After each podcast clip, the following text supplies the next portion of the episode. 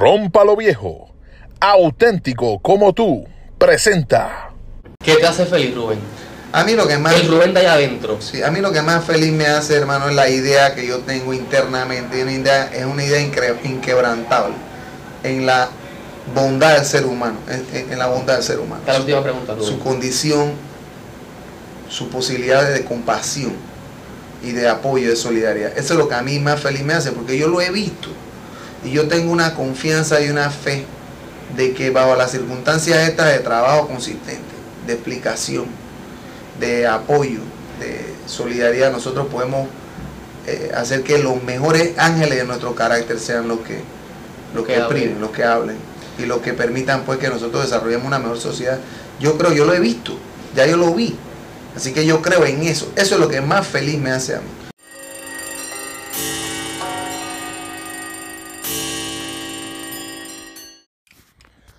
Bienvenidos al podcast de Luis. Yo soy Luis. Gracias a todos por visitar el proyecto una vez más.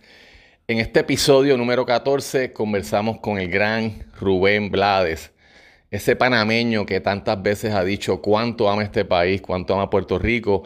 Y verdaderamente es que sus grandes influencias son puertorriqueños, desde Cheo Feliciano, Héctor Lavoe, Willy Colón, pero pero nada, vamos a escuchar esta entrevista que se realizara en 1995 gracias al gran Ángelo Medina, que era el productor en ese momento y siempre del especial del Banco Popular. Fue quien comenzó esos especiales que hoy en día son un clásico puertorriqueño. Porque Ángelo en verdad es el productor de espectáculos más grande que ha dado Puerto Rico y eso no nos podemos olvidar de ese punto, ¿ok? Pero anyway, hoy es Rubén Blades y Ángelo me llevó a su camerino en Bellas Artes. Rubén acababa de terminar su turno. Fue un momento bien bonito. Le traen el almuerzo a Rubén, recuerdo, y le digo a Rubén, Rubén, dame, no se preocupe, almuerce y yo vengo ahorita. Rubén, no te preocupes, quédate ahí, quédate ahí. Y allí me quedé y el tipo frente a mí se mandó su medio pollo con papa, su, refresco. Y en eso lo que hicieron fue hablar un poquitito de la vida sin entrar en la conversación, sin entrar en la entrevista.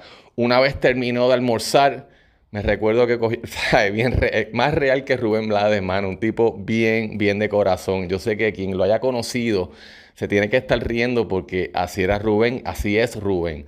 Tiró la bolsa en el zafacón y me dice, mete mano. Prendimos la grabadora y fue una conversación de 40 minutos que para siempre voy a llevar en mi corazón y en mi mente porque Rubén habla en un ritmo, con una profundidad y una coherencia que es algo espectacular. Así que no digo más nada. Con ustedes, Rubén Blades. Estamos aquí este, en espíritu de un pueblo. Somos un pueblo que verdaderamente, si alguien tuvo que ver con esta frase que hoy es un, un especial, es con la persona que vamos a entrevistar hoy, porque siempre ha sido su sueño. Yo creo que creó este sueño en muchos puertorriqueños en muchas personas. Eso no existía antes en el vocabulario. Quizás lo dijo Bolívar y Che Guevara, pero, pero eso era muy atrás. Y Rubén lo actualizó y Rubén lo va a llevar a lo que es. Y, y de verdad que sabemos que es así. Rubén, ¿cuándo comienza su interés por la música? Yo vengo de una familia, primero muchas gracias por lo que me, por la palabra. Le agradezco su- todo lo que me ha dicho y su consideración. Yo vengo de una familia de músicos. Mi madre, cubana, nacida en regla. Mi mamá era cantante y tocaba piano. Mi padre fue bongocero en su tiempo de... Los dos no, cubanos. No, mi papá eh, nació en Santa Marta, Colombia, pero de niño, o sea, de, de meses, lo llevaron a Panamá. Mi abuela estaba en, cin- en cinta de mi papá en ese tiempo y lo tuvo en un viaje a Colombia porque mi abuela era colombiana. ¿ok? Pero mi papá es panameño. ¿Y su mamá cómo se encuentra con su papá? En el 47, mi mamá viaja a Panamá. Antes de la revolución, antes de Sí, en el Batista. 47, 1947. Está Batista ahí en el poder, ¿no? O antes de Batista. Yo no creo que Batista estaba en el poder. Eh, quizás estaba Yo no sé, ya ahí me quedé en la historia de Cuba. Machado, quién sabe. Pero se, se fue por algo político, se No, fue ella fue a buscar, horizonte. ella fue a buscar eh, trabajo. Ok. como artista, Panamá había mucha vida nocturna. Y entonces había muchos clubes en Panamá en aquel entonces. Pero mi familia, a pesar de, de- de ser estos músicos, en mi familia siempre el interés fue de que nosotros nos preparáramos en términos escolares, académicos. En mi familia nadie se había graduado de secundaria, primero y segundo ciclo. Mucho menos universidad. ¿Tus hermanos mayores? Nadie. Nadie. Ni mi mamá ni mi papá tampoco. Ok. Así que a pesar de que vengo de una familia musical, nunca hubo eh, ningún tipo de patrocinio de una carrera musical de parte de mis padres. Pero era una familia musical. En la casa no se tocó nunca ningún instrumento, porque primero que no había ni, ni dónde poner un piano en mi casa. Nosotros vivíamos en, un, en un- dos cuartos, básicamente. Y mi familia no, era, no tenía recursos como para comprar un piano. Pero esto sí se respiraba música en la casa. Había muchos músicos que visitaban la casa. ¿no? Pero, repito, la- el énfasis siempre fue en, en lo académico de parte de mi madre y mi padre. Pero una familia musical. Vengo de una familia musical. Excelente cantante, pianista, y mi padre percusionista y cantante también. Y querían estar seguros que se educara. que lo, es decir, en aquel entonces también entendamos cómo era la sociedad. La idea de que alguien hoy eh, hubiese podido vaticinar que un muchacho iba a recibir 68 millones de dólares por un contrato de, de 13 años de baloncesto. O de un contrato por 14 años para jugar baloncesto. Eso es absurdo. En aquel, en aquel tiempo a quién se le ocurría. Tú vas a estudiar, fíjate la bola. Es decir, la idea era que fueras doctor. Exacto. Hoy tienes un Michael Jordan que va y te, te- te juega baloncesto y gana 200 millones de dólares al año, etcétera, y, destruye toda la, la estructura de los padres nuestros que decían que tú tenías, no te metas en la música, que eso no deja nada, no te metas en los deportes, que eso no deja nada. Entonces ahora de repente hay un tipo que tiene un éxito eh, discográfico que de pronto lo ubica como un millonario instantáneo. Así que digo, ese tipo de situación en los tiempos de mi familia eso no existía, lo que existía era la educación formal. Y yo me alegro mucho de haber estudiado, porque eso fue muy importante eh, para ir redondeando mi, no solo mi carácter, sino también mi propuesta musical. El mensaje, todo. Todo, todo. Yo fui un esquinero muy ilustrado. Yo era el tipo de la esquina que leía y que conocía los clásicos. y- Esquinero, ¿qué quiere decir con eso, Rubén? Perdone. Bueno, la gente en las esquinas, ¿no? La gente que se para en las esquinas. En todas las esquinas siempre tú encuentras un grupo de gente parada, hablando, Ajá. comentando. ¿Y qué edad usted tenía en esto? Está Muchachos, 12 años. 12, 13, 14, pero de esquina hablando de la esquina de mi casa, o sea, de mi, de mi barrio. No es que yo nunca salí de mi barrio a otros barrios. El mundo de nosotros era el mundo del- de, nuestro barrio. una familia bien unida. Cuatro o cinco cuadras, sí, una familia de trabajadores, pues el tipo de... ¿Cuántos hermanos tiene Rubén? Nosotros somos cinco, cuatro hombres y una mujer. Y usted es el, Yo soy el segundo. el segundo. Ujú. Ok. Pero hubo, ya te digo, siempre mucho énfasis en lo de estudiar. Pero nunca hubo énfasis en lo de la música. Nunca. ¿Y cuándo, en qué momento de, de su carrera de estudiante decide, espérate, a mí me gusta la música, mami? No, a mí me gustaba la música desde niño, digo, oíamos mucho radio. En ese tiempo no había televisión. Eh, no había televisión, lo que, lo que uno- el entretenimiento era la radio y eh, el cine. ¿no? Pero no había televisión, así que oíamos mucho radio. La radio estaba prendida todo el día. ¿Cuántas estaciones había en Panamá en ese tiempo? ¿Una estación? dos? No, no. Panamá habrían como. En la ciudad capital habrían como 10. Y, y la música que se ponía era música tropical, salsa, No, se ponía de todo. de todo. Panamá, ¿Entraba música americana allí? sí, como no. En. Panamá, por la posición no solo del canal, sino Exacto. en términos geográficos, donde estamos ubicados, es puerto. Hay puertos por los dos lados. Tenemos costa en ambas, en ambas partes del territorio nacional. Correcto. Así que las influencias llegaban de todas partes. Exacto, exacto. Eh, yo comencé mi carrera musical con el rock and roll. De verdad. Oh, sí. Y eso no es de extrañarse, mira. no es una cuestión de penetración cultural, sino una cuestión de reacciones que son reacciones viscerales. El rock and roll fue la primera música que yo escuché. ¿Quién? La primera música de rock and roll. ¿Quién? ¿Qué grupo? Frankie Lymon y los Teenagers, Frankie Lymon y los Teenagers. por ejemplo. Esa era Volvo Music, como se le decía, ¿verdad? Eh, Un bueno, tipo de rock and roll. era doo- doo-wop, Exacto, exacto. pero eso es la primera vez que yo veía a gente joven cantando. ¿Y usted era cantante de la- del grupo de rock o tocaba algún No, no, no, no, no, yo cantaba en mi casa, en el baño, en la esquina, en, en mi casa. Ok. Yo tenía nueve años. Entonces tú veías a esos tipos tocar y cantar y tú veías gente joven cantando y tocando. O sea, yo en ese tiempo, antes de ver a Frankie Lymon, que tenía 12 años cuando grabó eh, I Promise to Remember. 12 años tenía Frankie Lymon, lo vi en una película que se llamaba Rock, Rock, Rock. Y yo vi a ese tipo cantando. Y yo dije, ah, pero esto es increíble. Esto es un chiquillo. Entonces yo me vi en él, como un niño, cantando. Porque hasta ese momento toda la gente que yo había ido cantando, los tríos Los Panchos, Benny Moré, esa gente ya todos tenían 20 y pico, 30 y pico años, que para mí era como tener 80. Exacto, exacto, exacto. Entonces fue la primera vez que yo vi a un muchacho cantar y, y me pareció que tenían, esta- estaban, estaban pasando un rato muy, muy, muy ameno, muy agradable. Entonces, eso por una pa- parte. Por otro lado, el rock and roll se fundamentaba en la guitarra. Y eso en la guitarra con tres o cuatro acordes, tú podías cantar una canción. Un piano era bastante difícil de, de conseguir. Pero una guitarra no, una guitarra, alguien en el barrio, alguna persona tenía una guitarra.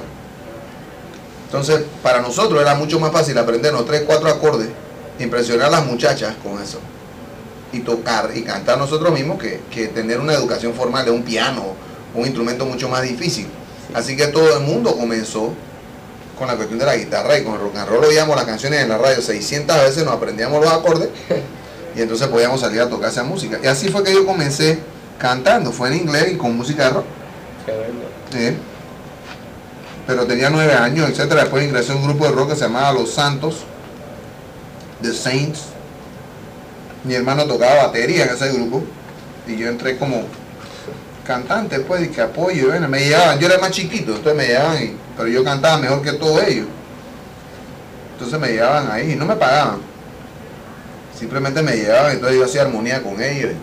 Me divertí, conocía muchachas así. Iba a los bailes gratis. A mí no me invitaban, nosotros no me invitaban a ninguna fiesta, porque la gente. En el barrio la gente no hacían fiesta, pues. Así que cuando habían fiestas ajenas, eh, contrataban a la orquesta y, y así era una forma de ir a la fiesta. Exacto. Era el ticket. Y conocer muchachas y eso. O sea que en este momento Rubén no está viendo la música como su futuro. No. Lo está viendo como una manera de desarrollarse en, en- en esa sociedad y de conocer gente y muchachas y, y, Y estar en- divertirme. y divertirse. Ok. Este, Cuando tú no tienes plata para divertirte, lo mejor que puedes hacer, entonces, es meterte en una orquesta y divertir a los demás. ¿sabes? Y te diviertes tú por ahí mismo, gratis. sentido. ¿En qué momento se empieza a poner seria la música en su vida, tu carrera, Rubén? Cuando te empiezan a decir, oye, cantas muy bien, que bien cantas. Eso es un más adelante, eso. Yo entro, ingreso en un grupo que se llama Los Salvajes del Ritmo en Panamá. Después de haber pasado por un periodo de aprendizaje en una orquesta, en un grupo que se llama Conjunto Latino de Papi de los Semena. Que era un grupo que tocaba eh, en fiestas privadas. Y em, ese grupo era de fue la primera orquesta que vi en Panamá que tenía bongocero. Y flauta tenía.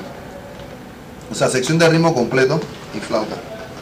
Y con ellos canté un par de años. A veces los fines de semana, cuando me permitían mi papá y mi mamá ir. De acuerdo con mi nota ahí. Pero siempre traía una platita. Esa fue la primera vez que gané plata. Con un conjunto. 12 dólares, que para mí era una fortuna. ¿Cuántos eran en el grupo? Conmigo éramos siete. Era un sexteto. En ese tiempo me acuerdo que estaba muy popular Yo Cuba. Así que tocábamos números de Yo Cuba y a mí me gustaba mucho la voz de Cheo Feliciano. Pero con ella fue que comencé. Después me gradué a los salvajes de ritmo. Y con los salvajes de ritmo fue que ya empecé A, a fincar, eh, a sentir que esta era tu carrera. y, a, y a pensar, bueno, por aquí se puede se podría hacer algo. Pero no era tampoco una cuestión. Yo nunca lo vislumbré en función de o es esto o es nada. Yo, yo quería ser abogado. Pero yo no veía ningún problema en ser músico. también. Exacto, exacto, exacto. Porque era fondo, era El problema, el divertido. problema lo veía la otra gente. No puede ser las dos cosas. La otra gente, sus papás y El mundo, la sociedad. la sociedad, o que las O eres amistades abogado, a o opinar. eres abogado o eres músico. Entonces el abogado es, un- es una persona respetada en la comunidad. Y el músico no. Esa era la, la impresión de aquellos tiempos. No ha cambiado mucho. Tú le dices a alguien que eres músico, y bueno, pero le dices a alguien que soy abogado, tiene otra reacción. Sí. Pero ya durante ese periodo, en 66, 67, 68, 69, yo empecé a, a darme cuenta que podía tener una carrera como músico. Eso no quiso decir que me dediqué inmediatamente a eso. Me fui a la universidad y después tuve que dejar la música por la universidad. ¿Qué universidad fue? Universidad Nacional de Panamá. Ingresé a la Facultad de Derecho y Ciencia Política en 1967-68. Aquí tiene 17 años, 18. 18 años, Sí. está estudiando su, su bachillerato, No, no, ya estoy, está en la maestría. ya- no, ya estoy en la universidad. Ok, ok. Exacto, bachillerato. en la universidad, sí, pero no, bachillerato no lo decimos así. Bachillerato nosotros lo decimos al primer ciclo de segundo ciclo.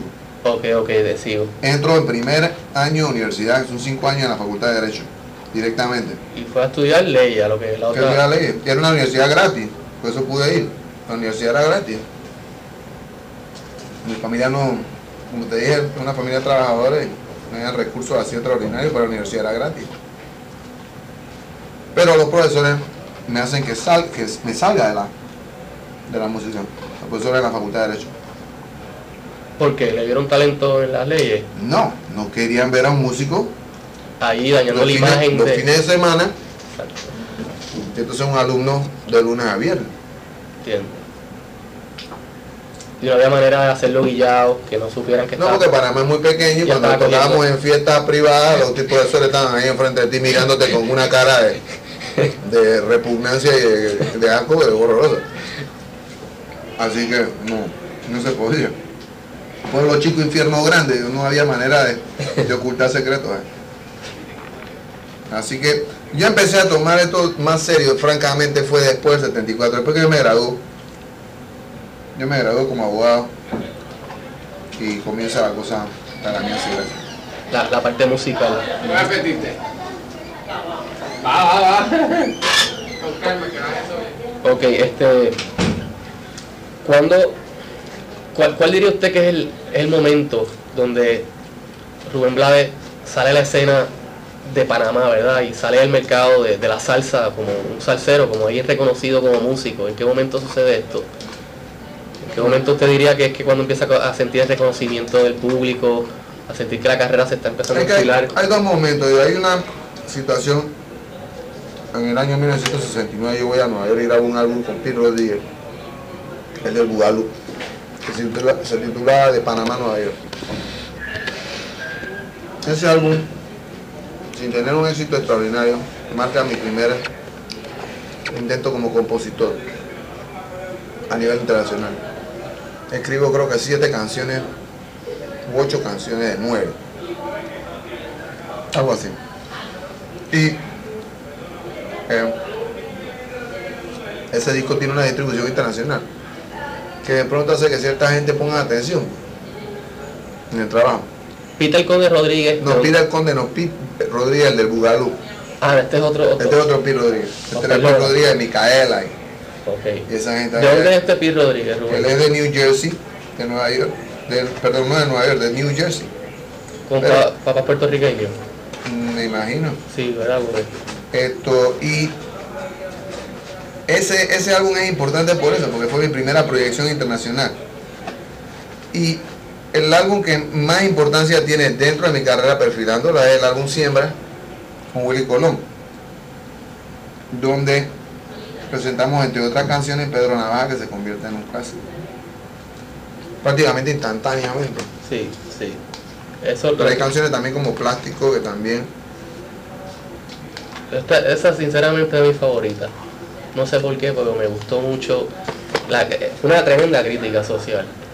Bien clara. Que a la misma vez había una poesía en ella y eso me gustó. Este, esa es una de las preguntas, Rubén. ¿Cuál de los discos de su carrera es el más importante? ¿Usted diría que fue Siembra? En términos de lo que son discos de, de larga duración siempre.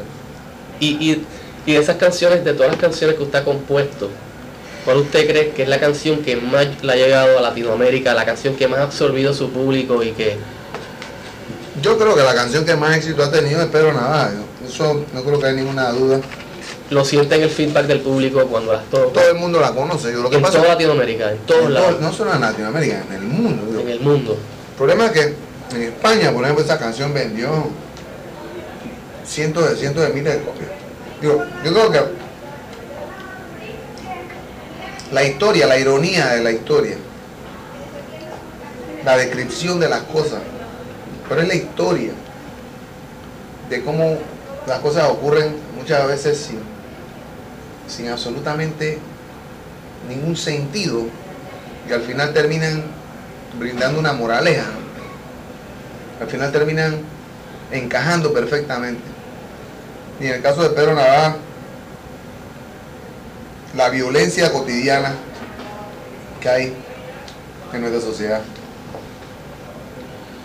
termina beneficiando a alguien de una forma completamente oblicua y extraña. Un borracho que se encuentra con, con las víctimas y termina el borracho beneficiado. Y le da las gracias a Dios. Hay, había tantos puntos irónicos en la historia. Y era una historia entretenida porque va subiendo, va creciendo hasta que tiene desenlace eso. Entonces, esa situación de la vida te da sorpresas.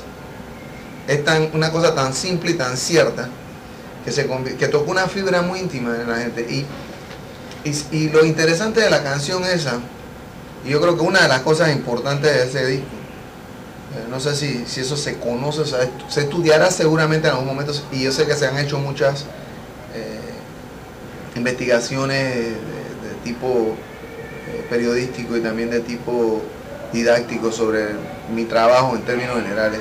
Pero esa canción, lo que a mí me demostró inmediatamente fue lo cierto de mi pensamiento de que nosotros en Latinoamérica, en lo que es la música popular y en general la música popular, tiene las capacidades de comunicación que se le niegan porque es un concepto popular de entretenimiento, es una parte culturalmente considerada inferior por algunas personas que creen, por ejemplo, que la ópera o el ballet son los únicos eh, vehículos eh, cultos en una sociedad X determinada.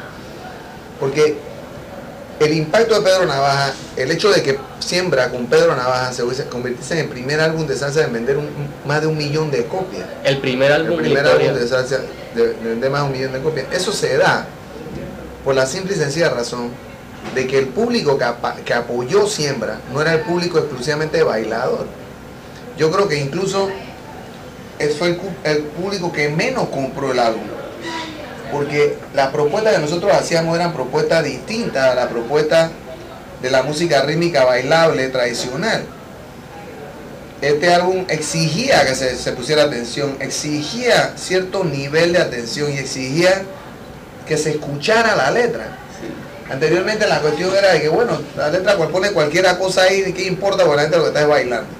Pero en este particular caso, la gente empezó a, pon- lo- oí- a oír el disco y a oírlo y a oírlo y a oírlo y a oírlo y a repetirlo y a aprendérselo y a comentarlo con los amigos y con las amigas. Decir, mira, ¿tú oíste este disco?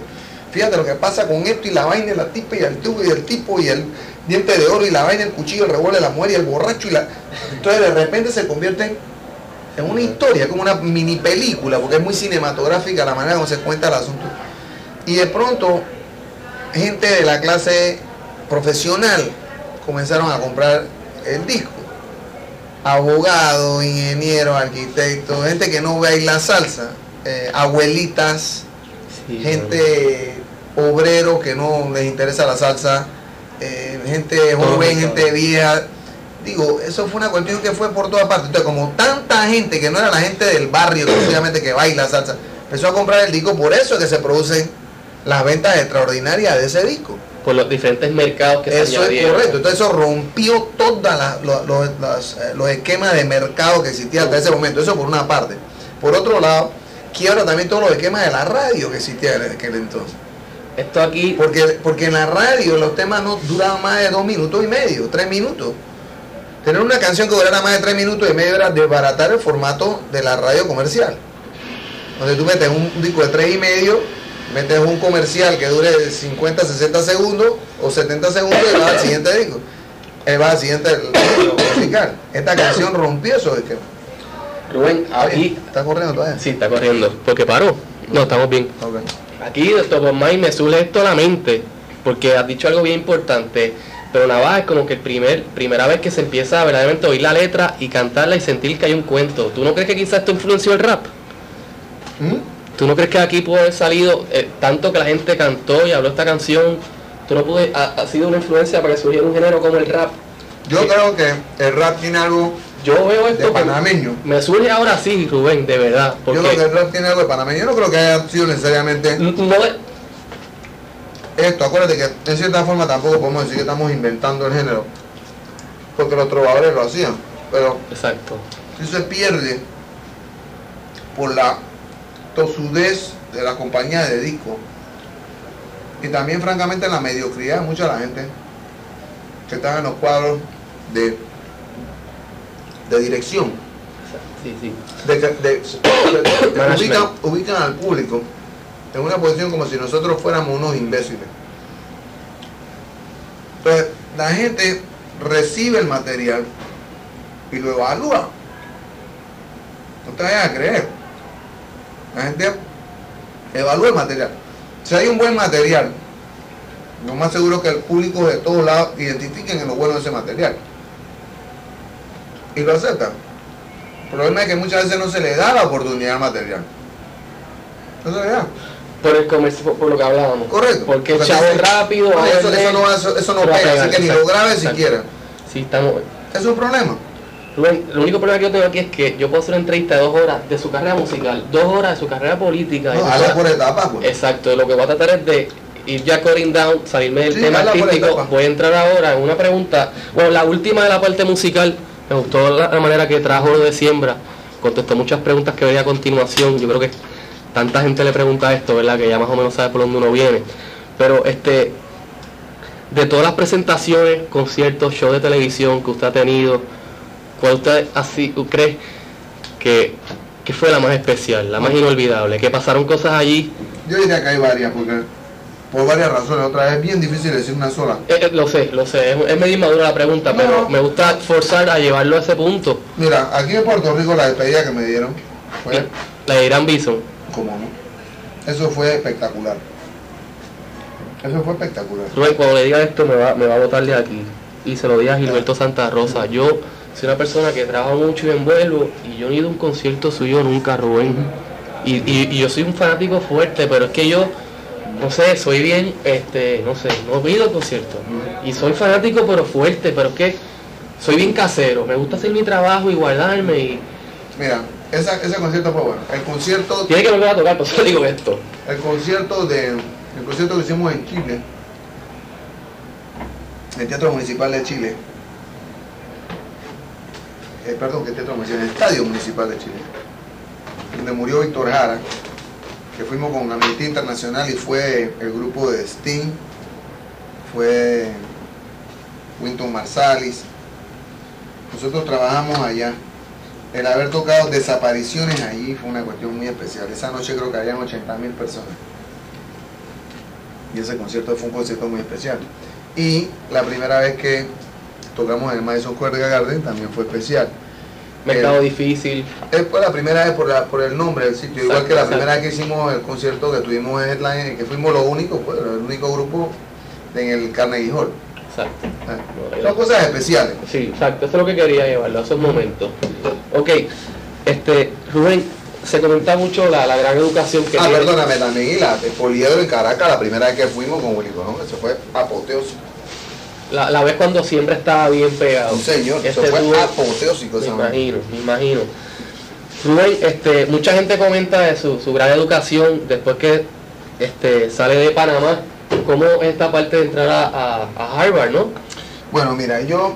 ¿Qué edad tenía y por qué le da por ir a estudiar cuando ya se ve una carrera tan... Bueno, yo creo que eh, es, es importante que nosotros entendamos la necesidad siempre de ir mejorando nuestros horizontes. Eh, uno nunca termina de educarse. El diploma no significa el fin de la educación. Simplemente lo que significa o lo que señala es una expectativa de capacitación para ejercer una profesión X. Exacto. Pero el diploma no implica ni sugiere el final de la educación. Uno nunca termina de educarse. Ahora, ¿por qué voy yo a, a Harvard? Es decir, por una serie de cosas. Eh, primero, teníamos el álbum Buscando América, que había sido eh, muy eh, exitoso. Estaba siendo en ese momento recibido con tremenda Sí, sí, sí, definitivo. una gran aceptación. Entonces, ese álbum y el éxito, Padre Antonio sí, y el, demás. el éxito de ese álbum, sabe mucho de muy el éxito de ese álbum, a la misma vez también me creó una situación donde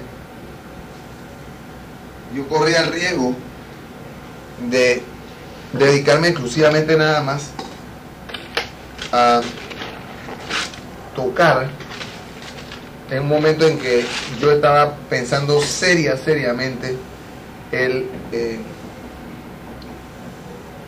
tomar otro tipo de dirección después de haber trabajado musicalmente durante siete años sin parar.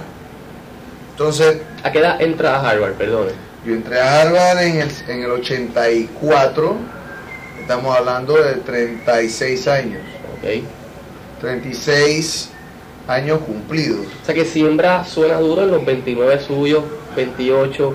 Yo nací en el 48, así que Ok. pero eso fue lo que pasó. Entonces en ese momento yo había ido a Harvard porque me había invitado a la Sociedad Interamericana de Harvard que estaba formada por alumnos especialmente latinoamericanos. Me había invitado a que le fuera a dar una conferencia o una charla sobre la música en Latinoamérica. Entonces cuando yo fui, los muchachos me preguntaron, oye, ¿tú no has considerado volver a, estudiar a la, a la escuela? Pues volver a la escuela. Yo le dije, hombre, sí, la verdad que sí, pero... Me dijeron, bueno, ¿por qué no vienes acá y tal y cual? Y le dije, bueno, ¿por qué no me envían la... Envíenme las solicitudes, pues yo las lleno y para ver qué pasa. Entonces me las enviaron. Los muchachos fueron insistentes, me las enviaron. Y entonces yo me quedé pensando, digo, bueno, voy o no voy o qué hago. Y llené y devolví y me aceptaron. Y entonces esto, así fue que surge la, el asunto. Entonces, Y para estudiar leyes, obviamente. sí, bueno, fui a, a obtener mi maestría en, ley- en la, en la escuela de graduado de Harvard. Tremendo. Harvard. Law, uh, Law Graduate School. Y me gradué. Esa- ese era un curso de dos años. Que yo lo hice en un año, menos un año, año, porque no podía tampoco eh, Quitarse tanto. quitarme tanto tiempo. ¿no? Exacto, exacto. Entonces, esto, me gradué, me recibí en el 85 y también, cos- eh, también tengo una serie de, de créditos que me van a ayudar con, eh, espero, la maestría, eh, perdón, la- el doctorado más Es parte del. Está cerca, es parte de mi gol. Tremendo. Ahora, tremendo no sé gol. dónde voy a ir a buscar mi doctorado, pero estoy seguro que eso no va a ser un mayor problema. Definitivamente. A ver quiénes son los. Los candidatos dentro del área mía, ¿cuál es la mejor escuela de sociología?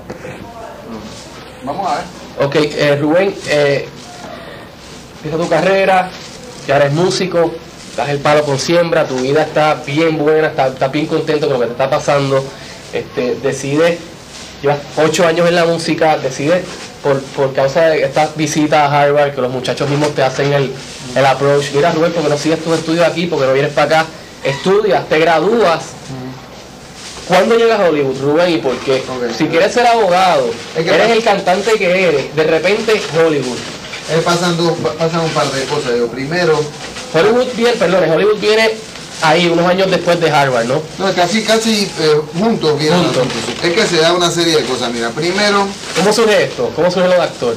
bueno, lo de actor, quizá mi mamá fue eh, actriz de radio en Panamá. Así que había eso también. Estoy seguro que eso en algún momento tuvo que haber tenido ejercido algún tipo de influencia.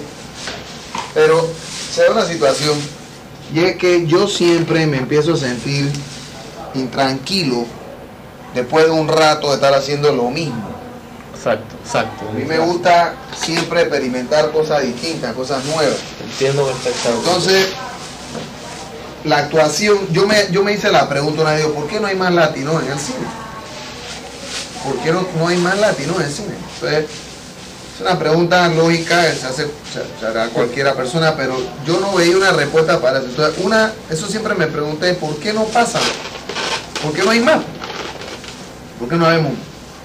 Entonces, eso por un lado. Por el otro lado, yo me caso en el año 1900. Yo conozco en 1985 a la que va a ser mi esposa. Pues ella era de California. Toda su familia está en California. Entonces, ¿qué pasa? Yo me pregunto, ¿qué tan conveniente es la idea de que yo vaya a vivir con mi esposa a mi apartamento de soltero en Nueva York? Yo viví en Nueva York, en Animaria por 11 años. Digo, me voy a casar, voy a vivir por aquí, me voy a encontrar todas las novias que he tenido. O sea, todas las cosas Todo chisme. que me ha todo. visitado antes. Digo, vamos a empezar una vida nueva, vámonos a otro lado. Vamos a ver qué pasa. El otro lado, lógicamente, sería entonces California.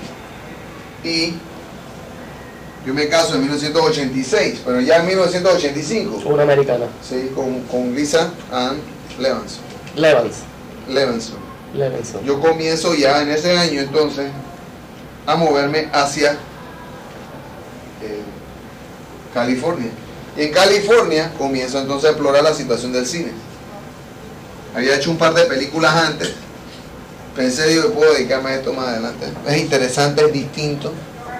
Es un reto. Es un reto. Y entonces me casé con una muchacha que es de California y me fui a California a vivir. Y así comenzó el asunto. Eso no fue producto de ninguna Esa es la pregunta. ¿No fue un productor buscando un mercado latino? Había Rubén que tiene un mercado latino y los atrae No, a no, no, no, no. nada de eso. Fue Rubén buscando un horizonte en la actuación. ¿Y cómo surge ese primer, esa primera contratación? Con... El primer trabajo que yo tuve fue con Jerry Masucci, que me lo contrató a Willy Colón y a mí en The Last Fight. Una película explotativa. Yo lo que quería era dos personas que él sabía que tenían popularidad. pues, Él quería ser un productor de cine, se metió en eso y por ahí se fue. Esto, pero la primera película ya donde se me empieza a exigir en términos de actuación fue Crossover Sí. Dreams, que surge después de eso a los dos años, estoy hablando de 1982 por ahí. 82. Y, y esa película, lo llaman 83, por su 82. talento, Rubén. No, me llama un amigo, se llama León Hichazo, que había hecho una película que se León llamaba, y Chazo. que se llamaba El Super.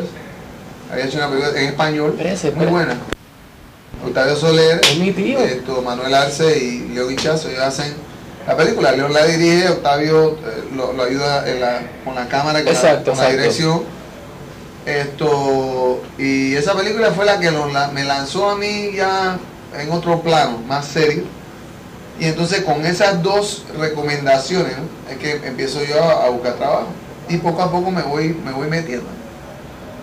Porque no había mucha gente en ese tiempo, no, había, no estaba Andy García, no había nadie. Verdaderamente el único latino que estaba en el cine en aquel entonces era Al eh, no, latino, latino, eh, latinoamericano. El único que estaba en ese tiempo era Raúl Julián, Exacto. en paz descanse. Y Raúl se dedicaba más al teatro que otra cosa, pero el único que salía en películas de vez en cuando así, que yo conocía pues de nuestra edad, Exacto, así, exacto. latinoamericano. Que identificaba ser de los nuestros. Sí, era Raúl. Ok. Entonces yo entro por ahí, poco a poco voy, poco a poco me voy graduando de posición, ¿no? Y voy haciendo mejores películas con más obligaciones y más, más responsabilidades. Tremendo, tremendo, Rubén. De verdad que te felicito. Yo pensaba que había sido. No fue a pulso eso, eso Yo fue a pensaba- pulso. eso por eso Pero uno tiene que buscarlo. Seguro, seguro. Mira, yo soy el primer latino que me gano el Ace Award como mejor actor, que es el premio más grande que da la industria del cable, el cine en cable, ¿no? Eres Una película que se llama Dead Man. En esa película, en esa película, eh, el, el rol originalmente lo había escrito para un anglosajón. Pero yo fui, leí, defendí mi punto de vista y, y hice un trabajo tal que, que el director terminó haciendo el, el, eh, eh, ah, El show, como usted decía. haciéndome a mí el protagonista de la película, sin importarle que si era latino o no. Tremendo. Así que eso fue, es decir, uno, si hay una moraleja en esto, es que uno tiene que salir a buscarla. Exacto. La Si vida no- te da sorpresa. Si no está, anda y hazla tú. O sea, ese es un problema grande, no que te vas a sentar que te llegue, digo, salí, búscala. Exacto, exacto, exacto. Eso es lo que hice. Con el cine eso fue lo que hice. Tremendo. Este, Rubén, entras en el cine, te empiezas a convertir en un gran actor. Bueno, no sé si un gran actor, pero empiezo a trabajar. Bueno, empiezas a entrar a Sí. reconocerte en el medio. Correcto. Este, y, y eventualmente yo creo que sí, que eres un buen actor, un Muchas gran gracias. actor, de verdad que sí. Este, hay un ritmo bien bueno en lo que habla y yo creo que esa es la base de la actuación, el ritmo y Sí, lo que proyecta. Me gustó mucho el super último. sí. Ese personaje me gustó Bueno, mucho. tiene, mucha, tiene mucho que decir ese personaje. Esa, esa, esa escena específica de que Joe Pesci está, eh, está el pari arriba, usted lo viene a buscar, y él dice que no, y de repente va a buscarlo y cuando abre la puerta usted lo está esperando. A mí me gustó mucho. Estuvo bien simpático toda esa película. Este, igual que la cual la de investigador que hace última hora, que hace de Con investigador Bruce Willis. con Bruce Willis, ¿correcto? ¿Cuál es Color, esta? Color of Night. Color of Night. Que no es un papel fácil, No. porque es serio, Muchas veces también, pero había que decir exacto, era un serio jocoso. jocoso, exacto, exacto. Pero sin caer en la caricatura. Sin caer en el, porque se pierde el, Sí, el edge, el borde, el filo. Ok, Rubén, esta pregunta pues era, era la que más quería decir. ¿En qué momento en toda tu carrera, por primera vez te pasa por la mente, espérate, yo quiero ser presidente de mi país porque yo voy a hacer algo? Aquí hay una injusticia, aquí no se está trabajando como se debe, el gobierno puede hacer más, eh, mi pueblo se merece más. ¿Cómo es esto, Rubén? ¿Dónde está usted? Fíjate. Siendo tan grande en todo esto, ¿para qué, ¿para qué ponerse con este? Es que, mira, hay una cuestión que es natural, que es la siguiente, es la consistencia de la poesía. Cuando yo escribo Pedro, eh, cuando yo escribo Pablo Pueblo, yo estoy viviendo en un barrio de clase media, con pretensiones de clase media, pero es un barrio popular. Ahí había de todo, trabajadores. Y había gente que estaba económicamente mejor que otra, pero en un barrio muy balanceado de trabajadores. Entonces yo escribo Pablo Pueblo de la universidad en ese tiempo, primer año de Derecho, lleno de los idealismos y las ilusiones que uno tiene y que alguna gente pierde y otros no, tiene la suerte de no perder nunca. Entonces, Pablo Pueblo y las canciones de comentarios sociales que yo hago después van creando para mí una situación económica mejor y superior, no solo a la que tenía anteriormente cuando escribí esa canción. Ya como adulto me va permitiendo a mí económicamente ir escalando peldaños que me permiten vivir en, en la sociedad mejor que la gente de la cual yo escribo. Entonces se produce una contradicción, que para mí fue una, era una contradicción muy difícil, ¿no? que era de que de repente yo por estar cantando temas sociales terminaba con dinero y terminaba con casa y terminaba con una excelente posición. Tremendo punto, Rubén. Entonces, tremendo punto. entonces esa situación, pare, esa contradicción me hacía, me hizo a mí entender que había que hacer otra cosa para darle justificación también a todo el argumento que había presentado a través de música. Esto es de verdad. Y esto es que tú tienes que salir, si tú crees en lo que escribes y si tú de verdad estás preocupado por lo que estás haciendo y por los comentarios y las denuncias que haces, entonces la manera responsable de hacer los cambios que tú planteas en las canciones es a través del proceso político. A mí nunca me pasó por la cabeza el hecho de que yo quería ser presidente. Yo lo que quería era formar un partido político distinto. ¿no? Porque nunca me había unido a ningún partido político No había votado nunca. ni me interesaba la política en absoluto en el sentido de formar parte de un partido. Fue más bien como un acto de defensa propia, la creación del partido, Papá de oro. Papa de Oro. ¿Ese nombre qué significa? Eso significa madre tierra en, el en un lenguaje, uno de las lenguas indígenas de Panamá, en Verá. Eh, el- la tribu- el- el- los indígenas, el grupo indígena en Verá, que es una división de los Chocoes. Eh, esa situación me lleva a mí a la creación del partido. Ahora, la creación del partido me terminó obligando a aceptar la responsabilidad que venía con eso. Y es que la gente confiaba en mi palabra y confiaba en mi persona. Entonces, eso me lleva a mí a la eh, postulación como presidente. En ese momento, yo eh, sabía que si no corría como candidato, el partido podría desaparecer. Ok. Hay un momento en su mente que, que está pensando, bueno, aquí me voy. O sea, está, esto lo habló con su esposa, esto fue algo para usted. Esta decisión es bien Es importante, es una decisión importante que se impuso por, por una circunstancia histórica. ¿Dónde está usted en este momento? Yo estoy en Panamá, en ese momento ¿En tu viajando a casa? Panamá. Una- Es, que, es que es una combinación de elementos. Yo, ¿Dónde se produce la decisión? Yo creo que la decisión se produce en Panamá, Panamá. a raíz de la invasión. Después de la invasión en el 90, el país estaba tan desbaratado moralmente. Y a la misma vez también lo que se produce en la invasión es la recreación del, del sistema político civil que existía antes del golpe militar del 68.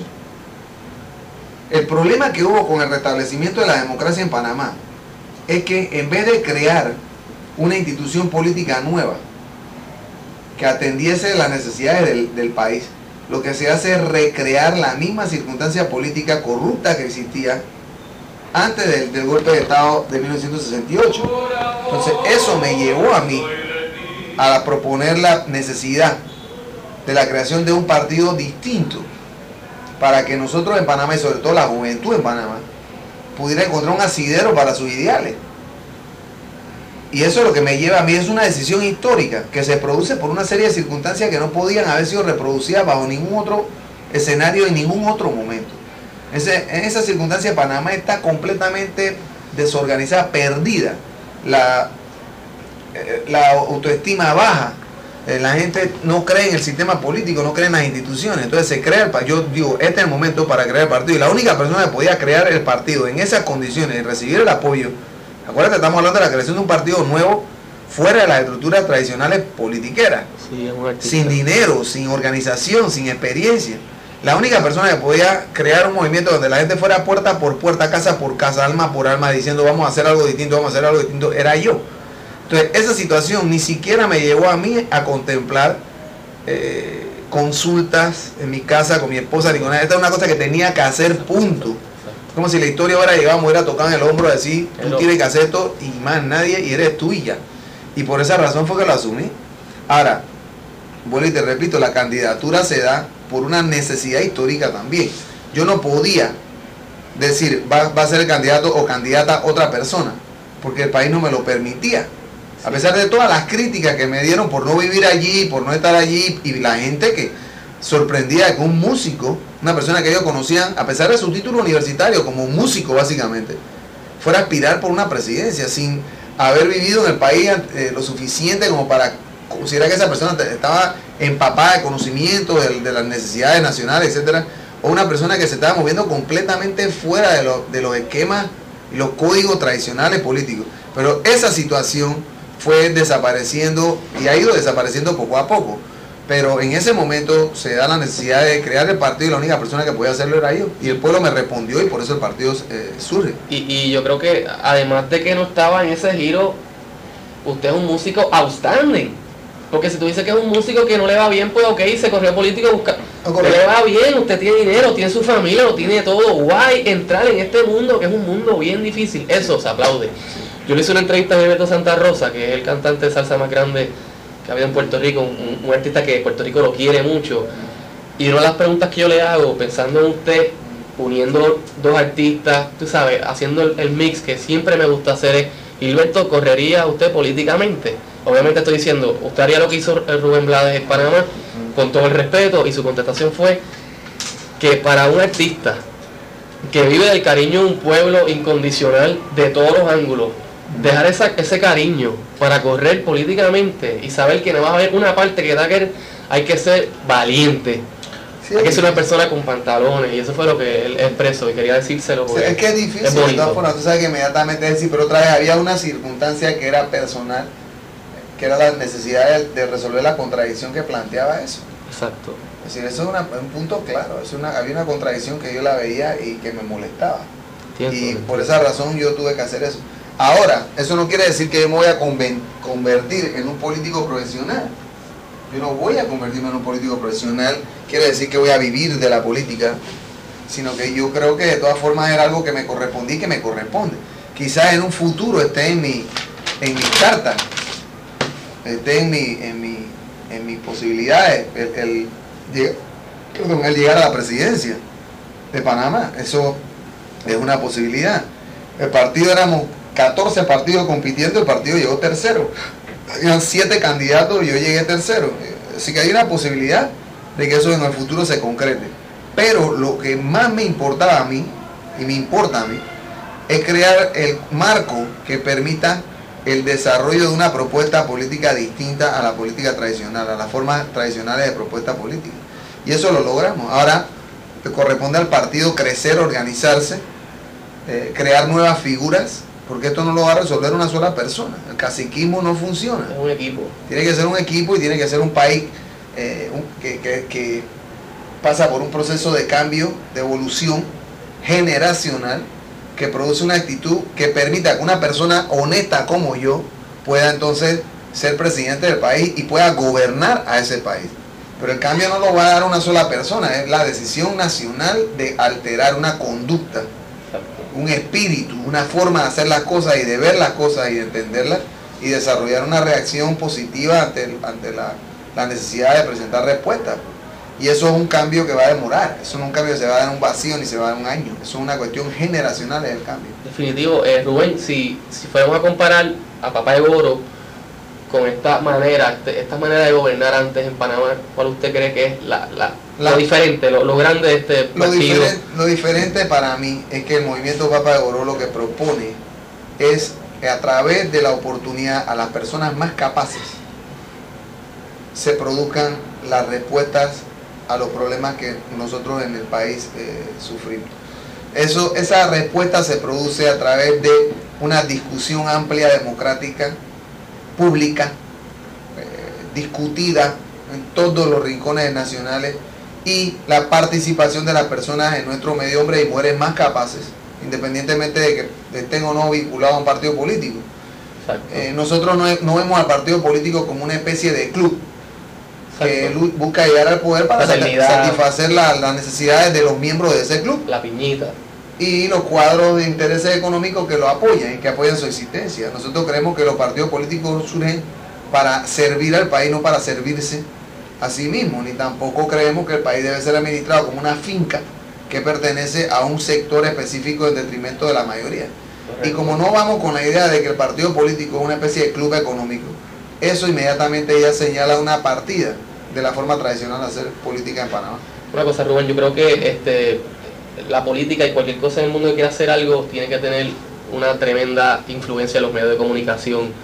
Este, ¿Cuál es la situación en Panamá con los medios de comunicación? ¿Hay un monopolio con el gobierno con el, con, con- Bueno, con el medio? Hay, hay una circunstancia tradicional en, nue- en nuestros países, ¿no? que los medios... ¿Cuántos periódicos hay en principales? Panamá ahora mismo yo diría que hay tres principales y hay un total de, de unos siete periódicos. ¿Y Papá Oro cómo está con ese periódico principal? Bueno, nosotros no tenemos, es decir, los periódicos te dicen que son eh, objetivos, imparciales, etcétera, pero yo en lo personal creo que hay intereses que, que determinan líneas editoriales. Eh, nosotros, Exacto. nosotros hemos tenido eh, al principio muchos problemas tuvimos, hubo muchos ataques injustificados, muchas críticas, porque en los periódicos, eh, periodista es el que escribe, no, no, no es, hay mucha gente, yo incluso he escrito muchos, muchos artículos de opinión, Eh, así que eh, es una cuestión donde la, la formación periodística eh, en algunos casos no es tan consistente como debiera de ser. Y esa situación nos lleva pues a, a, a dificultades en términos de lo que es la, la presentación y la definición del movimiento y de cuáles son sus objetivos. Pero el, el punto es de que en Panamá eh, sí es importante el que nosotros tengamos acceso a los medios, pero desafortunadamente más bien se produce la, la, la presencia en los medios como una reacción hacia algo. Exacto. Si algo pasa, entonces nos vienen a hablar a nosotros, a preguntarnos qué creemos de esto. Pero no es una cuestión donde nosotros tenemos un periódico donde nosotros podamos establecer una línea editorial o explicarnos.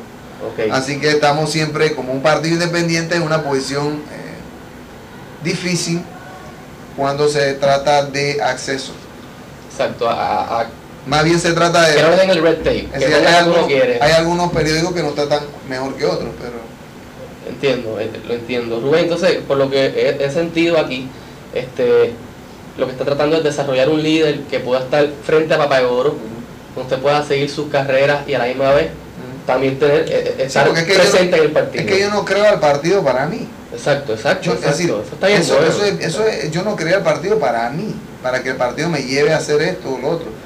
Eh, Eso fue una forma mía de, de- de- de no solamente agradecer a la gente el apoyo y la confianza que le dieron a mi trabajo musical, sino también una forma mía para crear la condición que permita que mi país continúe desarrollándose y que pueda eventualmente eh, convertirse en una sociedad solidaria. Eso, eso, es lo, eso es lo importante, eso, eso es lo que buscaba con el partido. Y mejorando las condiciones de vida de mi país, mejoro entonces la posibilidad de que yo mismo como panameño pueda disfrutar de mi país. Correcto, correcto. Ese, ese es el punto y ese es el premio.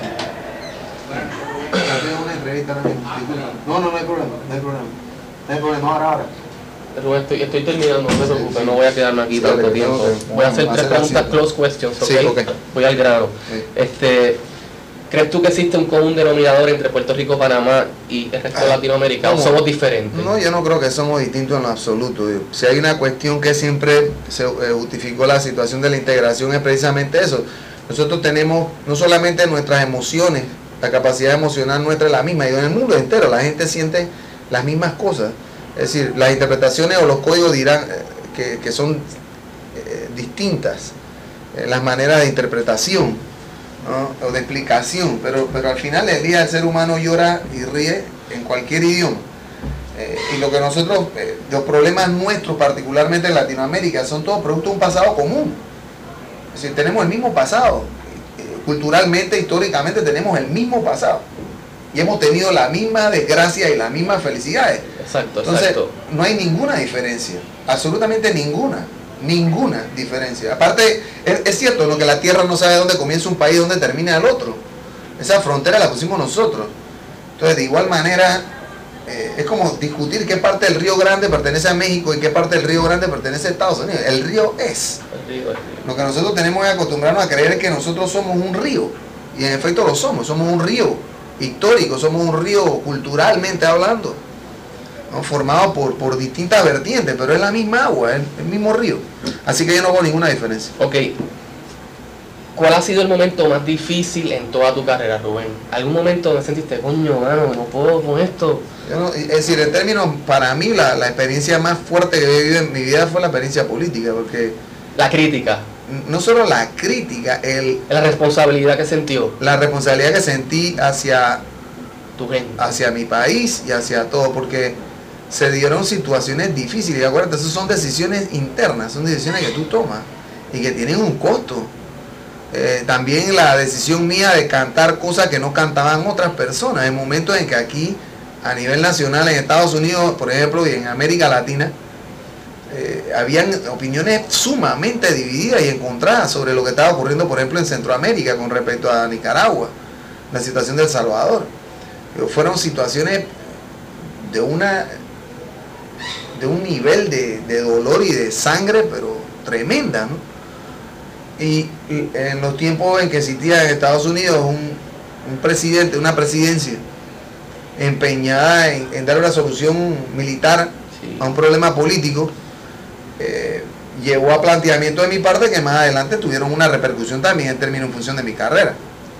Porque hubo mucha gente que se molestó por las críticas que hice y, eh, al, al gobierno de Estados Unidos específicamente y por mi posición de apoyo a grupos que estaban luchando Sí. contra dictaduras como la de Somoza, por ejemplo. Entonces, eso, esos fueron momentos muy difíciles en lo personal, sumamente difíciles. Ok, y ahora te digo, Rubén, este, continuamente coges cantazos bien bonitos, todo el mundo te abraza, todo el mundo quiere estar contigo, Hola, yo- todo el mundo quiere ser- tener un- una partecita de Rubén. Yo mismo me siento bien contento de haber tenido esta oportunidad. Gracias. De verdad que por eso uno hace esto, para tener esta oportunidad y, y trabajarlo y saber qué hacer con esta oportunidad. ¿Qué te hace feliz, Rubén? A mí lo que más... El Rubén de allá adentro. Sí, a mí lo que más feliz me hace, hermano, es la idea que yo tengo internamente. Una idea, es una idea inquebrantable en la bondad del ser humano, en, la bondad del ser humano. La última pregunta, Su Rubén. condición, su posibilidad de compasión y de apoyo, de solidaridad. Eso es lo que a mí más feliz me hace, porque yo lo he visto. Y yo tengo una confianza y una fe de que bajo las circunstancias estas de trabajo consistente, de explicación, de apoyo, de solidaridad, nosotros podemos eh, hacer que los mejores ángeles de nuestro carácter sean los que, los Que que los que hablen y los que permitan pues que nosotros desarrollemos una mejor sociedad. Yo creo, yo lo he visto, ya yo lo vi. Así que yo creo en eso. Eso es lo que más feliz me hace a mí. Y un mensaje a la juventud de Puerto Rico, que aquí has tirado mucho. la gente- Uno bien concluido que A esta pregunta. a los muchachos de Puerto Rico lo único que les digo, miren, nunca pierdan su esperanza. Nunca, nunca se dejen arrebatar el sueño de, de ser lo que ustedes quieren ser. yo creo que si hay una cosa que se ha probado, que la hemos probado, es que todo es posible cuando uno tiene la voluntad de enfrentar los problemas y por enfrentarlos, eh, resolverlos. Los problemas no se resuelven eternamente, pero nosotros tenemos la necesidad de enfrentar esos problemas. Es decir, hay una cosa, una cosa es ser varón y otra cosa es ser hombre. Para ser varón solamente se requiere un pene. Para ser hombre se requiere carácter. Y ese carácter se desarrolla haciendo lo que uno debe hacer dentro de las circunstancias, cumpliendo con su deber, una forma callada, pero una forma enérgica. Y ese carácter es al final del día lo que uno se lleva. Persona, el éxito mío en esta vida no lo van a medir en función de cuántas casas tuve, ni de qué clase de carro tenía, ni de cuánta plata me gané. Nada de eso te lo llevas cuando te mueres. Lo único que te lleva cuando te mueres es tu integridad. Lo que queda se lo pelean los vivos, todo lo material. Pero lo único que te llevas tú es tu integridad. Y lo único que permanece a través de los tiempos, no es lo material, sino la memoria de lo que dejaste en función espiritual.